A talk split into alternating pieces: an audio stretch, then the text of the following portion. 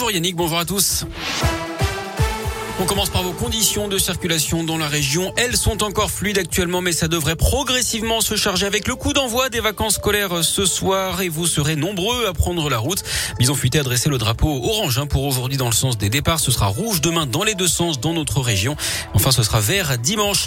On en saura plus ce soir sur les changements dans le protocole sanitaire à l'école. Les derniers arbitrages pourraient être pris dans la journée. Parmi les pistes évoquées, la fin du port du masque obligatoire à l'extérieur après ces vacances d'hiver ou encore moins d'autotests pour les enfants cas contact. À noter que près de 5000 classes hein, sont fermées actuellement en France pour cause de Covid, 524 dans l'académie de Lyon. Le chiffre est en forte baisse hein, puisqu'il y en avait près de 17 000 en France la semaine dernière. Mais il faut dire que les enfants de la zone B sont actuellement en vacances. Ils sont partis. Les convois de la liberté ont quitté la région ce matin. Ils étaient notamment près de Lyon sur le parking d'un supermarché à Saint-Priest. 400 véhicules. D'autres sont partis également de Clermont. Tous sont attendus en soirée aux abords de Paris en passant par les réseaux secondaires. La préfecture a d'ailleurs interdit leur présence dans les rues de la capitale. On rappelle hein, qu'ils protestent contre les restrictions sanitaires et notamment euh, le coût de la vie. Un chiffre à retenir dans l'actu 19, c'est le nombre de témoignages recueillis par le diocèse de Lyon 18, par celui de Saint-Étienne 11 au diocèse de Grenoble-Vienne. Témoignages de victimes de Louis Ribes accusé d'agression sexuelle dans les années 70 et 80. Lui est décédé en 1994. Une nouvelle réunion publique est prévue demain à Sainte-Catherine dans les monts du Lyonnais. Une autre rencontre avait été organisée le mois dernier à Gramont d'où le père Ribes était originaire. Notez que toutes les œuvres ont depuis été déposées. Une seule monumentale est provisoirement recouverte.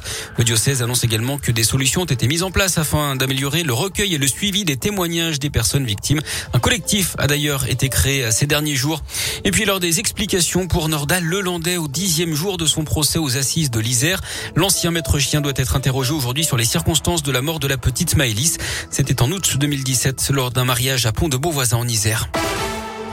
Auvergne-Rhône-Alpes, terrain de jeu des stars du cyclisme, le double champion du monde Julien Lafilippe, le TGV de Clermont Rémi Cavagna ou encore le Colombien Nairo Quintana. Ils seront tous là du 5 au 12 juin sur les routes du Critérium du Dauphiné. Le parcours a été officialisé hier.